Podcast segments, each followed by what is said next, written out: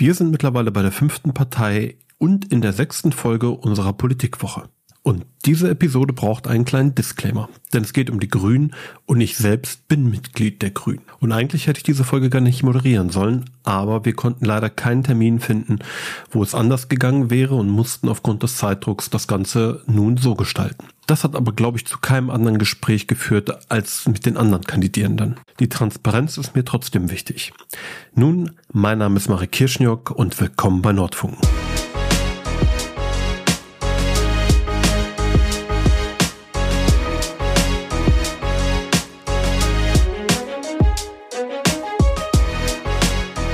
Stell dich einmal bitte vor. Mein Name ist Katrin Lögering. Ich bin 32 Jahre alt. Ich wohne in der Dortmunder Nordstadt im Hafenviertel zusammen mit meinem Lebenskomplizen, zwei Katzen und einem Hund. Und ja, bin sehr glücklich da. Und äh, wir, wir machen Politikformat. Äh, es geht um die Landtagswahl. Du bist auch in einer Partei. Ich kandidiere für die Partei Bündnis 90 Die Grünen für die Landtagswahl im Landtagswahlkreis Dortmund 2. Das ist unter anderem die Nordstadt, wo ich selbst lebe. Dann noch Ewing, Landstrop, äh, Brechten, äh, Deusen, Brünninghausen, das Saarlandviertel und äh, Körne, also weitere Teile von Innenstadt Ost. Da bietet sich immer so ein bisschen die naive Frage an, warum? Ich habe in meiner eigenen Bildungsbiografie, äh, bin ich auf sehr, sehr viele Hürden gestoßen und mich treibt irgendwie an, es allen, die nach mir folgen, leichter zu machen. Das sind so ganz einfache Probleme wie das, ja, Rechnungen, die die Familie ereilt, vom Texas Instruments Taschenrechner am Mittagstisch diskutiert werden müssen, weil das halt ein Batzen Geld ist für manche Familien, die sich das am Ende nicht leisten können. Und das sind so Punkte, wo ich halt immer erlebt habe bei einer klassischen Arbeiterfamilie, aus der ich selbst auch komme, dass das halt zu Problemen und Diskussionen führt. Das ist blöd für das Kind, das ist blöd für die Eltern und solche finanziellen Belastungen sind so ein Punkt, wo ich immer gesagt habe, dass die im Bildungswesen möglich möglichst wenig stattfinden sollten. Da geht es auch um solche allgemeinen Dinge wie Studiengebühren, die relativ häufig immer und immer wieder diskutiert werden, wo ich einfach sage, dass wir Bildung so gerecht machen müssen, dass sie mit möglichst wenig Belastung behaftet sind. Und ja, das sind Punkte, die mich antreiben, weil ich einfach selbst immer gesehen habe, äh, wie schwierig sowas werden kann und wie sehr das auch dabei hindert, wirklich gleiche Chancen zu generieren für alle. Und ich finde einfach wichtig, dass wir, dass wir daran arbeiten, dass wir ein System haben, in dem alle die gleichen Chancen haben. Ja, das klingt jetzt aber doch durchaus nach einem sehr finanziellen Ansatz. Also den Menschen quasi die finanziellen Kosten für Bildung abzunehmen.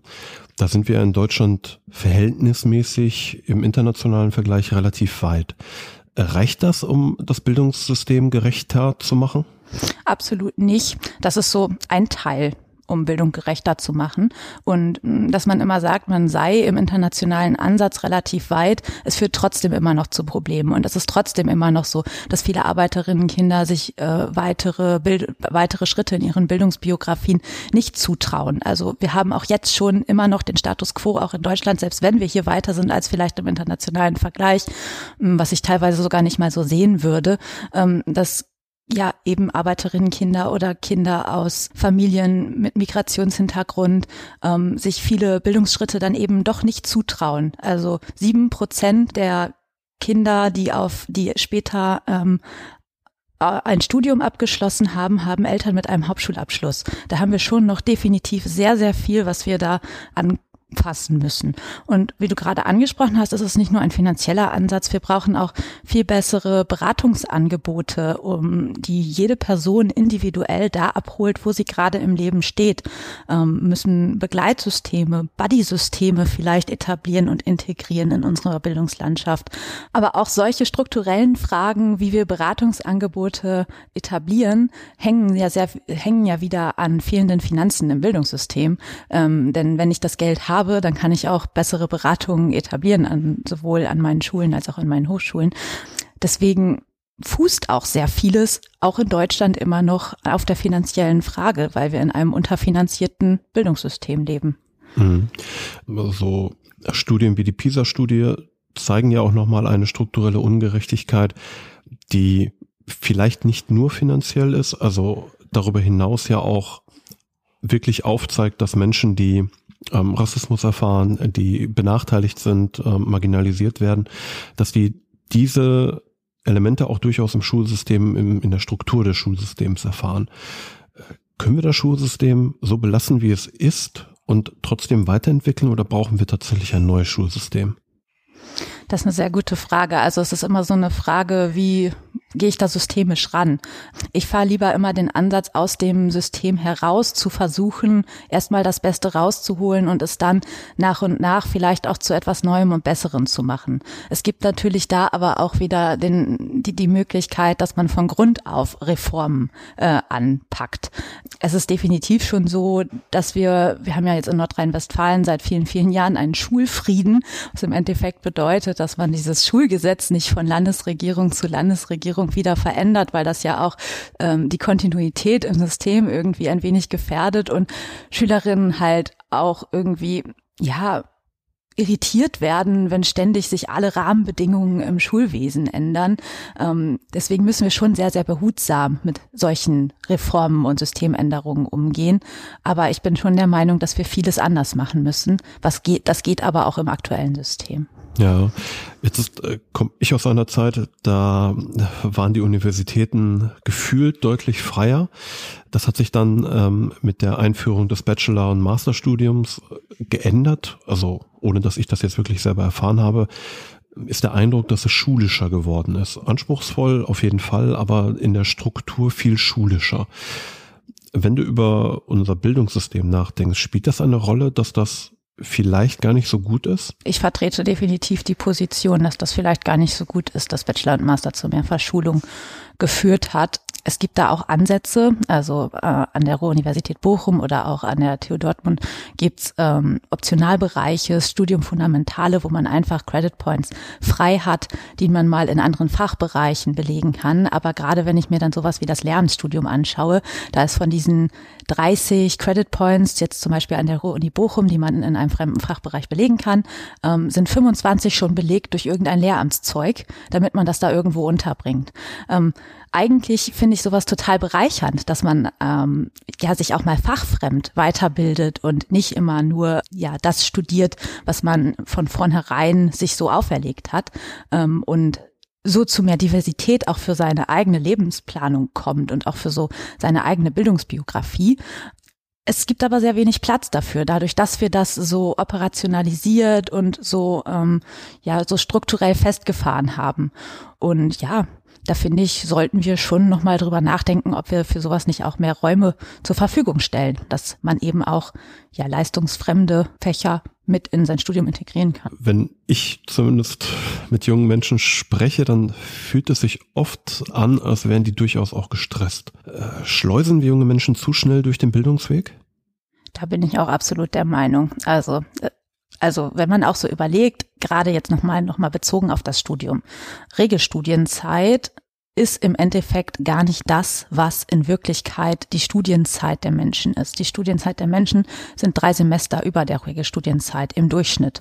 Und wenn wir uns viel mehr an der Durchschnittsstudienzeit, also an dem, was Menschen wirklich brauchen, orientieren würden, da hängen ja auch wieder unsere Studienfinanzierungssysteme wie das BAföG dran, dann hätten wir, ähm, glaube ich, den Menschen mehr Druck genommen. Was wir nämlich derzeit machen, ist ihnen zu sagen, wenn du das nicht in der Zeit, die ich für dich vorgesehen habe, schaffst, dann nehme ich dir einfach sämtliche finanzielle Grundlagen, sieh mal zu, wie du klarkommst. Und das finde ich ist der vollkommen falsche Ansatz. Ich finde, wir müssen äh, unsere Studienfinanzierungssysteme revolutionieren und müssen dafür sorgen, dass Menschen finanziell zunächst mal abgesichert sind und alles andere dann darauf aufbauen können. Also da haben wir sehr, sehr viel Reformbedarf meiner Meinung nach. Das packen wir jetzt im Bund erstmal mit einem ersten Schritt bei einer kleinen BAföG-Reform an, aber es wird auch noch einen zweiten Schritt geben, wo wir uns nochmal grundsätzlich Gedanken darüber machen, ist das eigentlich fair, dass äh, Studierende ab 25 ähm, ja völlig auf sich allein gestellt sind, nicht mal mehr diese studentische Krankenkasse richtig bekommen. Also man ist ja auch nicht mehr familienversichert ab 25, ab 30 muss man sogar noch, noch mal einen extra Beitrag für die Krankenkasse zahlen und so weiter und so fort. Ist das eigentlich fair oder wollen wir nicht lieber, dass wir den Menschen erstmal eine Sicherheit geben, dass sie ihre Bildungsabschlüsse dann auch schaffen, weil einfach alle aus unterschiedlichen Voraussetzungen und aus unterschiedlichen Lebenslagen kommen. Da haben wir auch nochmal den Fall, dass zwei Drittel aller Studierenden neben dem Studium arbeiten. Das sagen Sozialerhebungen und somit auch nochmal wieder eine Ungleichheit dazu herrscht, zu Menschen, deren Eltern den Menschen, äh, den, den Studierenden das Studium finanzieren können und Leuten, die sich das eben selbst finanzieren müssen, ähm, weil man eben auch Zeit nicht mehr nicht ganz so viel Zeit für das Studium hat wie andere, weil man so viel arbeiten muss, um sich das zu finanzieren. Es geht da wirklich um Lebensunterhalt, um sowas wie Essen, um sowas wie Miete und das finde ich einfach ist der falsche Ansatz, dass wir da anfangen zu kürzen. Wie, wie, wie könnte das aussehen? Also ein, eine Finanzierungsform, eine staatliche, vielleicht auf Länderebene organisierte Finanzierungsform für Studierende, äh, wo es nicht mehr diesen Druck gibt. Wir haben da bei uns in der Partei im Grundsatzprogramm festgeschrieben, dass es sowas geben muss wie eine Studiengrundsicherung, dass eben ein Sockelbeitrag auf jeden Fall ausgezahlt werden muss, wenn man ähm, studiert und der eigentlich auch auskömmlich sein muss. Das ist so die Perspektive, zu der wir hinwollen. Das machen wir aber über ein modulares Modell, wo wir je nachdem, in welcher Lebensphase man gerade steckt, Zuschussblöcke dann am Ende bekommt. Also man bekommt einen Sockelbeitrag als Grundfinanzierung und kann sich das dann noch durch verschiedene weitere äh, Blöcke, je nachdem, wo man gerade steht, ja, bezuschussen lassen. Ich bin eigentlich, wie gesagt, wie, wie ich vorhin gesagt habe, Anhängerin von diesem Grundfinanzierungsmodell. Es ist aber dann auch nochmal die Frage, ist es richtig, eine Studiengrundsicherung einzuführen? Es gibt ja auch viele, viele andere Menschen in prekären Lebenslagen und wir müssen ja jetzt nicht äh, einen Akademisierungsgrad als Grund dafür nehmen, dass man jetzt äh, ja abgesichert ist finanziell. Da müssen wir schon auch nochmal unsere anderen sozialen Systeme hinterfragen, wenn wir so etwas einführen. Aber definitiv äh, ist das etwas, was wichtig ist, weil Studierende gerade auch in vielen Fällen durch Raster fallen. Und das haben wir in der Pandemie gesehen, dass so plötzlich von einem Tag auf den anderen unsere Studienfinanzierungssysteme auf dem Prüfstand standen und viele Leute halt dadurch, dass Nebenjobs weggebrochen sind und so weiter, vor dem Nichts standen. Und sowas darf nicht passieren. Da, da frage ich mich, wie wir in einem in so einem reichen Land wie Deutschland zu so einem Fall kommen können. Ähm, also das waren Leute, die hatten dann teilweise auch wirklich, standen vor leeren Kühlschränken und man wollte denen nicht helfen. Und man hat auch gesagt, sowas wie Hartz IV, das können wir dir jetzt nicht ausbezahlen, weil die Regularien geben das nicht her. Und das konnte ich einfach nicht nachvollziehen, wie man solche Menschen dann durch finanzielle Voraussetzungen dazu zwingt, zum Beispiel ihr Studium abzubrechen oder ihre Wohnung zu kündigen, wieder bei den Eltern einzuziehen. Die haben nichts falsch gemacht, aber ja, unser System hat denen gesagt, sie hätten was falsch gemacht. Das fand ich sehr, sehr falsch. Da spricht viel, ja, soziale Gerechtigkeit. Wieso dann die Grünen? Ja, ich persönlich habe meine bildungspolitischen Antworten relativ früh bei den Grünen gefunden. Also es ist wirklich so, dass häufig mhm. mir Leute den Vogel zeigen und mich auf Silvia Löhrmann von vor 2017 verweisen und fragen, wie kann das sein, dass das äh, dein bildungspolitischer Ansatz ist. Ich finde immer, dass, dass auch Frau Löhrmann und auch die Schulpolitik, die vor 2017 war, eigentlich im Grundsatz von der Idee und von, von der Vision, wo man hin wollte, alles eigentlich richtig hatte. Der, das Problem war der Weg. Und manchmal müssen wir auch an dem Weg arbeiten. Und der Weg ist, dass wir eben auf unserem Weg zur Vision hin Menschen mitnehmen müssen, dass wir Initiativen, Vereine einbinden müssen, dass wir Elternvertretung, Schülerinnenvertretung, Lehrerinnenvertretung, dass wir da auch drauf hören müssen, wenn die was sagen. Weil manchmal ist das einfach praktisch von heute auf morgen nicht umsetzbar. Also wenn ich sage, so ein Beispiel, was man ja sehr stark in Nordrhein-Westfalen vorangetrieben hat, ist äh, Inklusion, inklusive Schulen.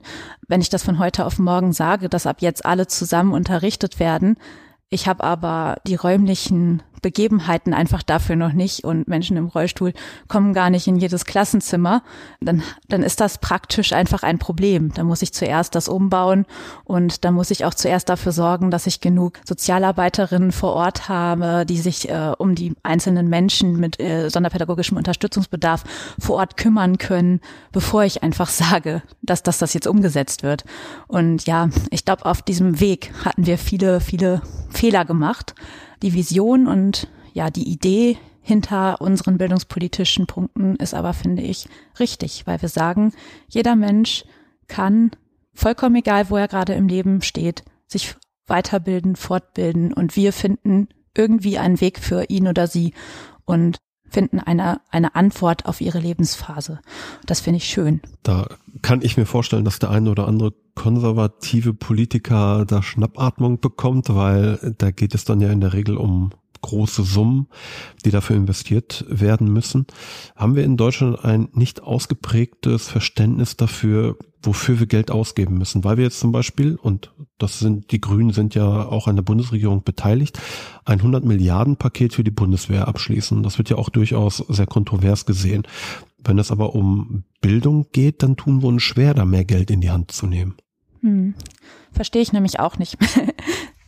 finde ich absolut falsch, dass das so ist, dass wir an, an vielen sozialpolitischen, bildungspolitischen Stellen immer überlegen, ob das jetzt wert ist, dass das Geld so zu investieren, dass wir Menschen mit ihren individuellen Biografien bewerten und somit sagen, du ja, du nein.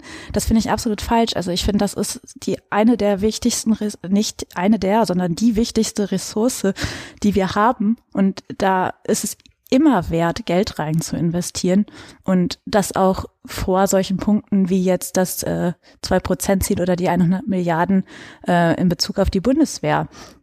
Wenn man da jetzt plötzlich Geld locker machen kann, dann stellt man sich schon die Frage, warum ist das all die Jahre bei bildungspolitischen Themen nicht gegangen? Um, ich finde, da steckt viel Ideologie hinter, viel Ideologie von Konservativen, die sagen, dass sie ganz genau wissen, wie Biografien auszusehen haben. Und ja, ich fahre da lieber einen etwas liberaleren Ansatz, dass ich sage, Menschen entwickeln sich so, wie sie sind und so, wie sie es gerne hätten. Und ich möchte ihnen den Weg bereiten, möglichst gut. Und jeder oder jede, die eine Möglichkeit ergreifen möchte, einen Bildungsschritt zu wagen, möchte ich dabei unterstützen.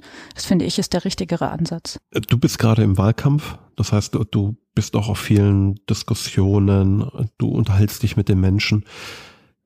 Wie ist da in genau dem Punkt das Feedback? Weil aktuell ist es so gefühlt, seitdem Corona da ist, äh, schütten wir mit großen Eimern Geld aus. Davor war über Jahrzehnte eigentlich gar kein Geld für gar nichts da. Und auf einmal ist Geld da, aber wichtige Themen, ne, Bildungspolitik ist ein typisches Landesthema finden eigentlich immer noch nicht die finanzielle Unterstützung und den finanziellen Rahmen, dass man sagen kann, jetzt geht es in dem Bereich los. Merkst du, dass die Leute da ein Verständnis für aufbauen oder ist es so, wir hätten gerne tolle Bildung und wir hätten auch gerne tolle Bildungschancen, aber wirklich was umbauen und in den Bereich finanzieren, naja, da wissen wir nicht genau woher. Hm, also das ist, glaube ich, mit so das meiste Feedback, dass, dass viele Vorhaben, viele Ideen und es sind auch sehr, sehr viele kreative Ideen und Pläne in den, in den Initiativen, Vereinen, auch an den Schulen selbst vorhanden, die einfach am Geld scheitern. Und das ist doch total schade. Das ist da definitiv das Feedback. Also das meiste, was man mir gesagt, was ich gesagt bekomme, ist, uns fehlen Stellen, uns fehlt Geld und wir würden gern, aber wir können nicht, weil uns fehlen Personen und Geld. Und das ist, das ist sehr, sehr schade, was wir da für Potenzial liegen lassen. Ist für dich die Bildung der Zukunft digital? Teils, teils. Ähm, ich würde sagen, dass wir ein hybrideres System brauchen.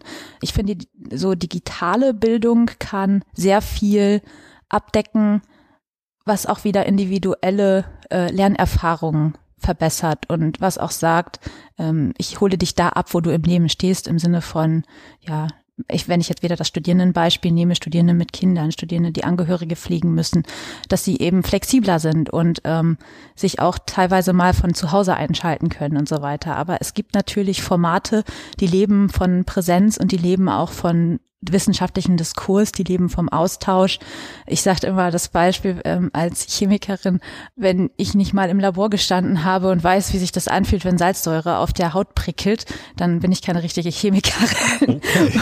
Und ähm, solche Punkte, die sind halt eben auch wichtig. Deswegen finde ich, die Zukunft liegt in hybriden Systemen, wo wir erstens uns auch mal rausnehmen können, wo wir Dinge auch mal von zu Hause erledigen können, wo wir aber zweitens eigentlich an uns selbst den Anspruch haben, auch Präsenz und Anwesenheit zu zeigen und uns auch vor Ort in Diskurse einzubringen. Jetzt ist unser Ansatz des Bildungssystems, also wie Schulen aufgebaut sind, unglaublich alt. Also im Prinzip auch angelehnt an die Militärschule des alten Preußens, also als, als Grundlage, ne? ein, ein großes Gebäude mit vielen gleichen Räumen, in denen immer gleich große Klassen im Idealfall an Tischen sitzen und auf eine Lehrerin, einen Lehrer schauen. Ist das nicht eigentlich alles überholt? Müssten wir das Ganze nicht wirklich von vornherein neu denken, viel lockerer, weil das zumindest ist mein Eindruck, das spiegelt ja eigentlich den Bedarf im Berufsleben nicht mehr, nicht mehr wider würde ich dir total recht geben.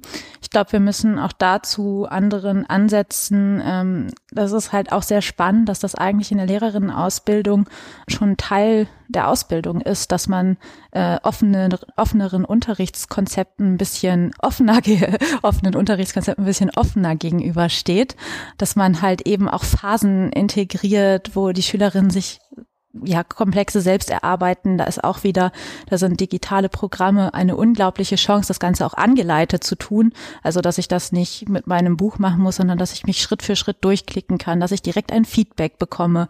Sowas hat man ja, wenn man das einfach mit dem ganz typischen Arbeitsheft macht, mit dem Lehrer, der vielleicht mal daneben steht, aber irgendwie auch noch 29 andere Kinder in der Klasse zu betreuen hat.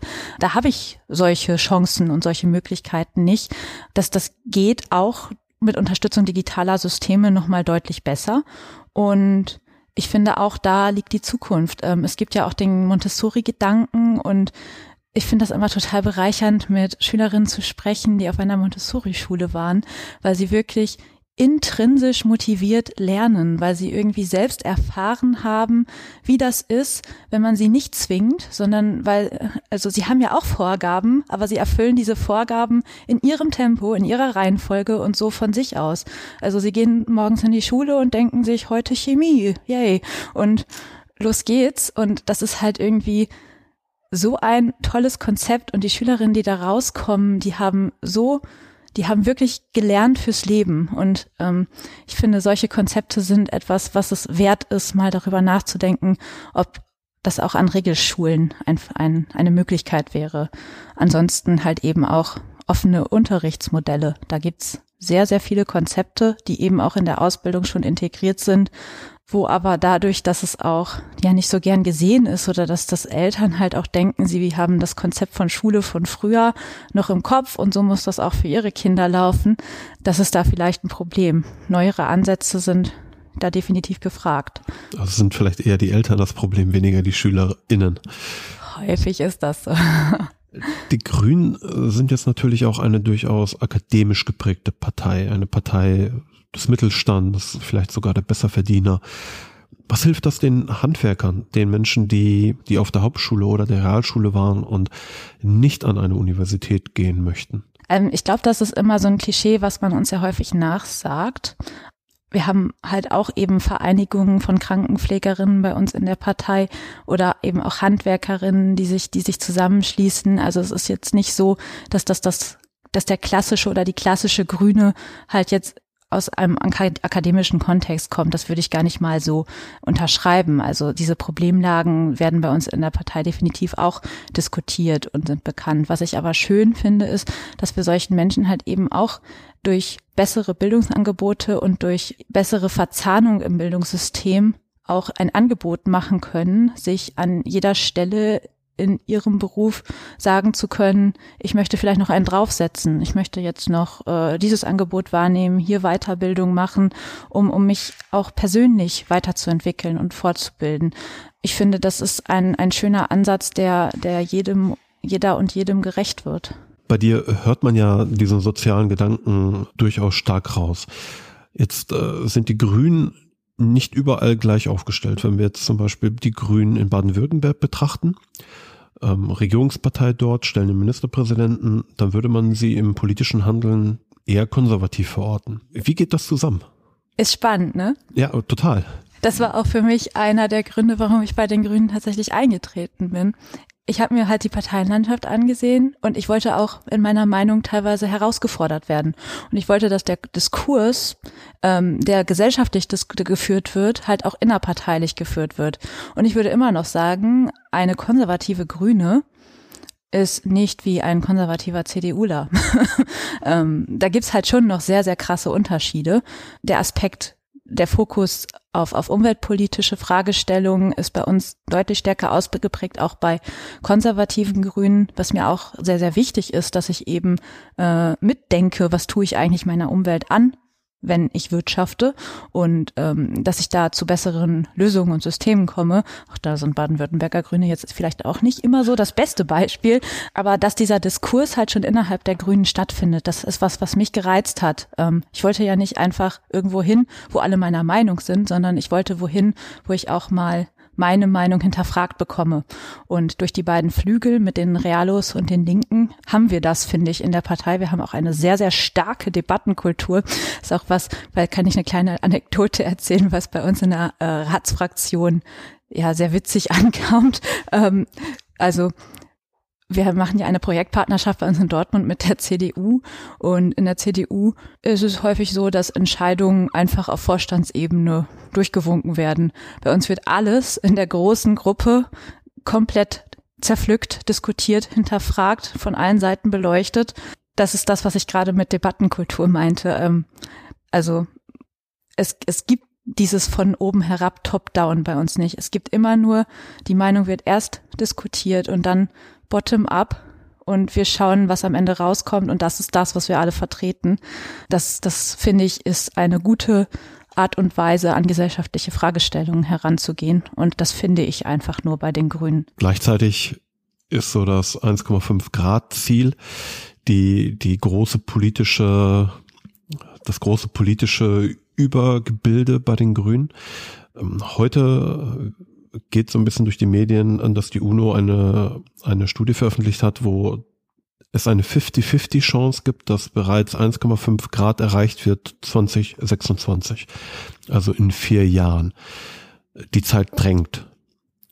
Ist diese, dieses Konstrukt der Grünen imstande, so schnell auf Veränderungen umzusetzen, dass wir eine realistische Chance haben, dieses 1,5 Grad Ziel noch zu halten? Ich würde sagen, wenn wir 50 Prozent Grüne sowohl in der Bundesregierung als auch in den Ländern jeweils hätten, dann wären wir da schon längst auf dem richtigen Weg. Das Problem ist, dass auch unsere Position, ähm, also wir haben ja zumindest die Position 1,5 Grad Ziel bei uns im Grundsatzprogramm verankert. Ähm, es endet nicht immer mit den richtigen Maßnahmen, am Ende auch im, im Wahlprogramm, die uns erstmal so richtig auf den Weg bringen. Das kann man aber theoretisch ja alles noch nachschärfen. Also wenn man, ähm, es gibt ja auch Szenarien, wo wir die 1,5 Grad erst 2030 oder 2035 erreichen. Es ist ja alles immer so eine statistische Wahrscheinlichkeitsrechnung und so eine Unschärfe, die da noch mit drin ist. Wenn wir, wenn wir das bedenken, dann haben wir auch in unseren Programmen jetzt schon gute Konzepte und Ansätze. Die werden aber halt immer noch mal glatt geschliffen in Koalitionen mit anderen Parteien. Und da auch finde ich mit Ideologien, also mit Leuten, die sagen, ja, ja, Klimaschutz, Umweltschutz, alles wichtig und richtig. Aber wenn es dann konkret um die Maßnahmen geht, dann sehen wir das halt alles ein bisschen anders. Ähm, das ist auch eine sehr, ein sehr frustrierendes Erlebnis, was ich in der Ratsarbeit ständig machen muss. In der Theorie sind sich alle einig, aber wenn es dann in der Praxis geht, ist halt die Straße vor Ort wichtiger. Und äh, dann wird halt doch wieder eine, eine Fläche versiegelt, die eigentlich nicht versiegelt werden sollte.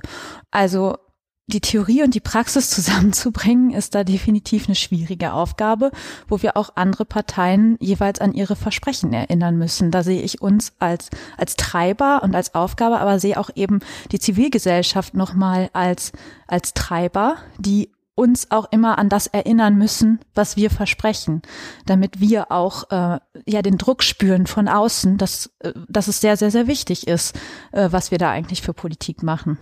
Fridays for Future sind eine ja, Organisation kann man nicht sagen, weil das lehnen sie vielleicht auch ein bisschen ab, äh, eine aktivistische Initiative, die genau auf diese Ziele hinarbeitet, also Druck auf die Politik auszuüben.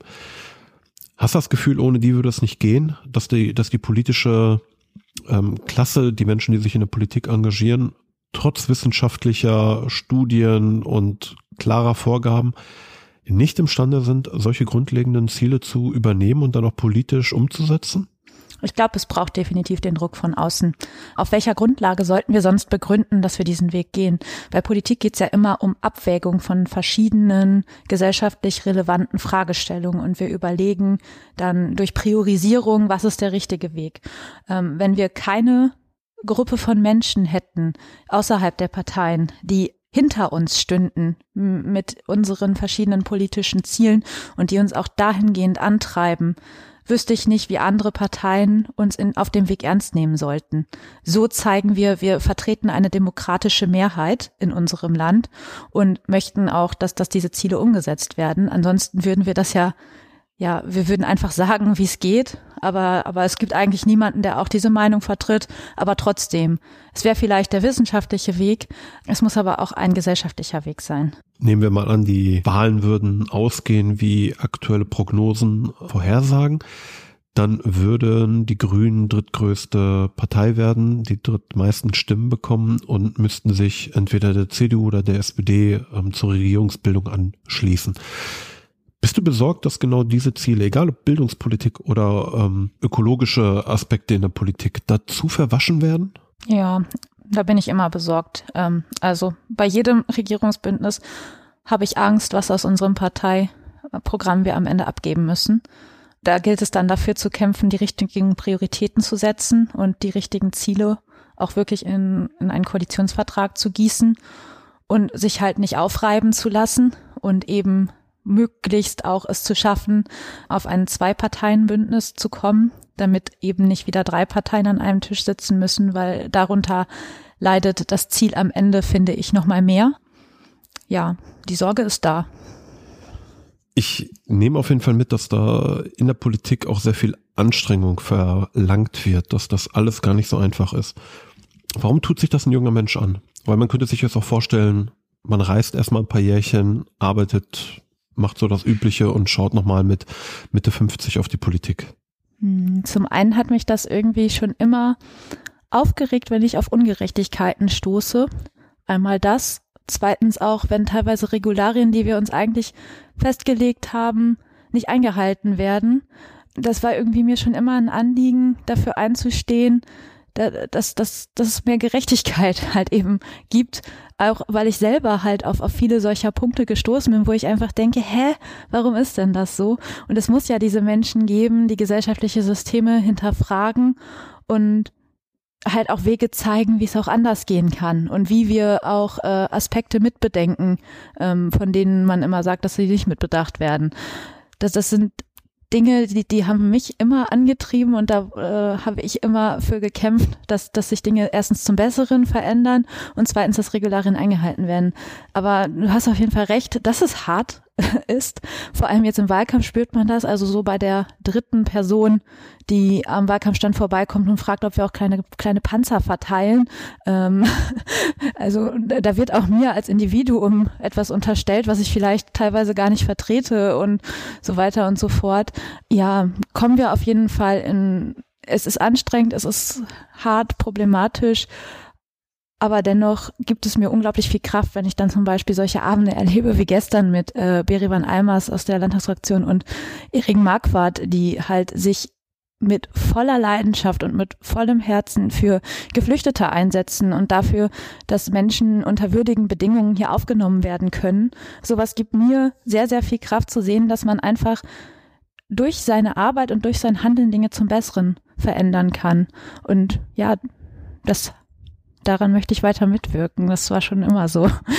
Ja, jetzt gab es bei den Grünen aber zum Beispiel mit der Bundesministerin für Familien ähm, Spiegel auch einen Fall, wo jemand unabhängig von den eigentlichen politischen Problemen, die in dem Fall entstanden sind, ab einem gewissen Punkt auch eingestehen musste, es war zu viel. Wie managt man das, dass es nicht zu viel wird?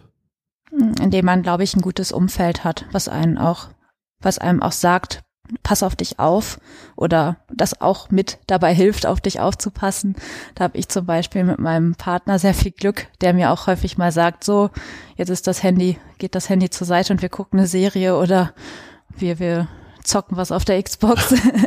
ähm, ja, das ist sehr wichtig, dass man da ein gutes Umfeld hat, das dass dabei auf, dass da auf dich aufpasst und auch selbst muss man sehr, sehr stark auf sich aufpassen, sich nicht selbst auszubeuten, weil sowas gerade in ehrenamtlichen Systemen sehr, sehr oft vorkommt. Gleichzeitig hast du auch erzählt, wie die Erfahrungen sind. Gerade aktuell gibt es auch durchaus viel Störgeräusche um die Grünen herum. Ähm, es ist nicht so ganz klar, ne, aus einer, aus einer Friedensbewegung kommt, äh, sich jetzt durchaus für Waffenlieferungen positionierend. Gibt es da sehr viel Kritik, die dich ja auch durchaus erreicht. Wie gehst du damit um, wenn jemand dich da auf der Straße als Kriegstreiber oder äh, Panzerlieferantin äh, anspricht. Ich finde, in dem Fall ist die Frage, äh, beziehungsweise ist äh, das Ganze moralisch total eindeutig. Ähm, ich stehe da komplett hinter dem Kurs der Bundesregierung, dass wir äh, Waffen, auch schwere Waffen an die Ukraine liefern. Und das hab, hat mir bisher auch noch niemand erklären können, was mit den Menschen vor Ort ist, wenn wir das nicht tun. Natürlich, wir können da raushalten, aber sehr häufig fußt das auch auf vielen, auf, auf sehr nationalen Gedanken im Sinne von, ich möchte nicht, dass der Krieg hierher kommt, deshalb sollten wir als Bundesrepublik Deutschland in, dem, in der ganzen Frage unbeteiligt bleiben. Das, das sehe ich absolut nicht so. Ich finde, da, so dürfen wir da nicht rangehen. Wir müssen solidarisch mit den Menschen, die dort vor Ort gerade überrannt werden von einem ja, systematisch agierendem Aggressor müssen wir solidarisch sein, müssen dabei helfen, dass sie sich verteidigen können, weil mehr ist es nicht. Ähm, und dadurch, dass das moralisch eindeutig ist, kann ich diese Position auch gut nach außen vertreten. Und es ist mir auch herzlich egal, wenn andere Menschen das anders sehen. Also ich kann das nachvollziehen. Ich selbst komme auch aus sehr vielen, also in mir selbst sind pazifistische Gedanken auch eigentlich tief verankert. Ich finde aber in diesem Fall muss man sich selbst auch hinterfragen und muss man vielleicht auch hinterfragen, warum man das in anderen Kriegen noch nicht so gesehen hat, dass es wichtig ist, dass Menschen unterstützt werden vor Ort. Ja, wie ich gerade gesagt habe, dadurch, dass ich finde, dass das moralisch eindeutig ist, kann ich das auch sehr gut nach außen vertreten. Hat der Krieg gegen die Ukraine deine Wahrnehmung von Außenpolitik, auch von Völkerverständigung verändert? Ja, ja, also ich hätte, wenn man mich vor, ja, wenn man mich Anfang Februar gefragt hätte, hätte ich nicht gedacht, ähm, dass 2022 noch jemand mit unglaublicher Waffengewalt in ein anderes Land einmarschiert, alles vor Ort zerstört. Also an sich, so Krieg selbst ist ja auch für mich total unlogisch dass, dass man einfach woanders einmarschiert, sagt, ich schieße so lange alles kaputt und äh, töte so viele Menschen, bis am Ende keiner mehr steht, beziehungsweise von dem Land, wo die meisten am Ende noch stehen, das hat dann gewonnen und kriegt dann irgendwie Territorien, auch dieses Bedürfnis, Territorien zu erweitern. Das hat sich mir noch nie so richtig erschlossen, aber dass es wirklich da eine Nation gerade gibt, die da die, die Region in Angst und Schrecken versetzt, das konnte ich mir nicht vorstellen, dass wir in so solchen Zeiten nochmal leben werden. Ähm, das hat mit mir viel gemacht, das hat auch mit meinen Positionen viel gemacht. Ich hätte auch Anfang Februar keine Waffenlieferungen unterstützt, wo ich mich, wie ich vorhin gesagt habe, auch teilweise hinterfragt habe, wieso eigentlich nicht, weil das gleiche hat Russland auch schon in Syrien gemacht. Ähm, da sind die gleichen Bomben gefallen auf die gleichen zivilen Einrichtungen und da sind auch viele, viele Menschen gestorben. Ähm, das hat ja, mit mir persönlich, mit meinen Positionen und auch mit meinem Verständnis von, wie funktioniert Welt, hat das sehr viel gemacht. Bin da sehr nachdenklich geworden. Gibt es in der Abwägung oder in diesem Raum der Überlegungen für dich auch einen Ort für Angst? Hm, ich weiß gar nicht genau, warum ich das so beantworten würde. Aber für mich persönlich habe ich irgendwie gerade nicht das Gefühl, dass ich Angst haben müsste. Also ich fühle mich hier vor Ort relativ sicher, habe auch nicht das Gefühl, ähm, dass Russland jetzt von heute auf morgen überlegt, Deutschland anzugreifen. Ich sehe dieses Szenario jetzt einfach irgendwie noch nicht. Teilweise war es halt aber auch so, zum Beispiel auf den ganzen Gegenprotesten, ähm, wo die ganzen Querdenkerinnen dann war, wo man dann gesehen hat, dass sie teilweise auch handgreiflich werden. Also solche, solche Momente, dass du halt vor Ort denkst, vielleicht schlägt dieses verschiedene Meinungen haben irgendwann in körperliche Gewalt um, macht man sich natürlich schon Gedanken drüber, aber irgendwie bin ich da nicht so der ängstliche Mensch. Also mir ist erstens noch nie was passiert und wenn mir was passiert, weiß ich, wie mir geholfen werden kann Deswegen würde ich das jetzt auch nicht als Angst bezeichnen, was ich da verspüre. Sprechen dich Leute aktuell im Wahlkampf an, dass sie Angst haben? Ja. Ja, das passiert häufiger. Und das ist auch, glaube ich, das, was ich gerade erklärt habe, dass, glaube ich, diese Sorge davor, also meistens sind es ältere Menschen, die halt noch viel näher an dem Kalten Krieg beziehungsweise auch an der Zeit davor dran waren als ich. Also ich bin in der Nachkriegszeit geboren. Ich bin sogar noch nach dem Mauerfall geboren. Ich habe das alles niemals, auch nie, nicht mal als Baby miterlebt. Ähm, ältere Menschen, und da kann ich das auch sehr, sehr gut nachvollziehen, dass man halt einfach diese, diese Zeit des Wettrüstens, die es damals gab, dass man sowas nicht nochmal noch mal miterleben möchte. Und dass aus dieser Motivation heraus man vielleicht auch Positionen vertritt. Das kommt häufiger vor tatsächlich. Nun ist die Situation so, dass im Raum steht, äh, gegen Russland ein Ölembargo auszusprechen. Gas könnte das nächste Thema sein. Das treibt die Preise. Die Leute merken das mittlerweile nicht nur an den Tankstellen, sondern auch, ne, wenn es ums Heizen geht. Wie wägst du als Politikerin ab zwischen grundsätzlichen Interessen, die so etwas wie Krieg betreffen und gleichzeitig ja, nationalen Interessen, wenn es zum Beispiel um die Preise der Ölheizung, also des, des, des, des Heizens geht. Hm. Ist auch eine sehr, sehr spannende und irgendwie auch schwierig zu beantwortende Frage, weil ja dadurch, dass das alles so, so schnell passiert ist und halt von heute auf morgen ähm, wir unsere sämtlichen Ideen, wie wir unsere Energieversorgung sicherstellen, hinterfragen mussten. Eigentlich hätten wir das moralisch auch schon vorher tun müssen, haben wir aber nie, weil es nie diese Notwendigkeit gab. Und jetzt gibt es diese Notwendigkeit und von heute auf morgen steht einfach alles auf dem Prüfstand.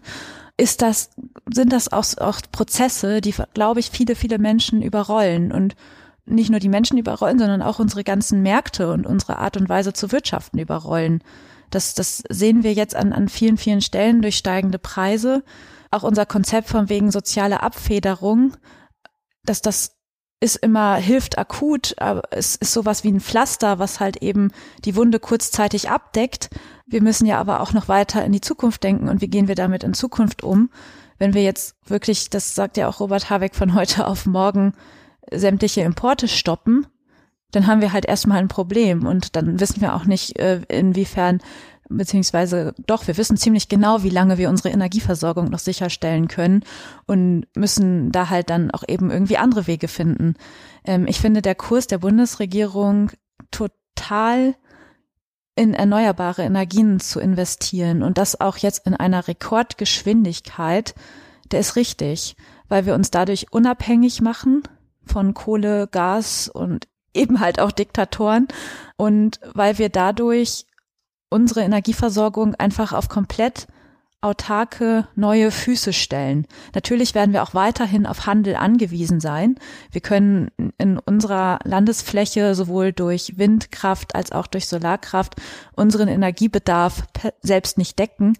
Aber auch da gibt es ja schon Konzepte, wie man sowas zum Beispiel mit äh, Wind-Offshore-Anlagen in Norwegen durch äh, Partnerschaften regeln kann, wie man auch sowas wie äh, afrikanische Länder in so einem Konzept mitdenken kann, dass dort auch viel äh, Wasserstoffproduktion stattfinden kann, wo auch dann wieder Importe und Exporte durch passieren können. Also dieses gesamte Modell, wie viel Energie brauchen wir, wie wird unser Energiebedarf in Zukunft aussehen und wie können wir darauf reagieren? Das ist alles schon durch wissenschaftliche Studien durchgerechnet, analysiert und eigentlich muss man es nur umsetzen und auf die Straße bringen dass das jetzt alles so schnell passieren muss, also noch mal viel schneller als als wir noch gesagt haben, als es um die Klimakrise ging. Also jetzt geht, muss es ja noch viel schneller gehen, weil wir ganz ganz plötzlich große Teile unserer Energieversorgung von heute auf morgen ersetzen müssen am besten.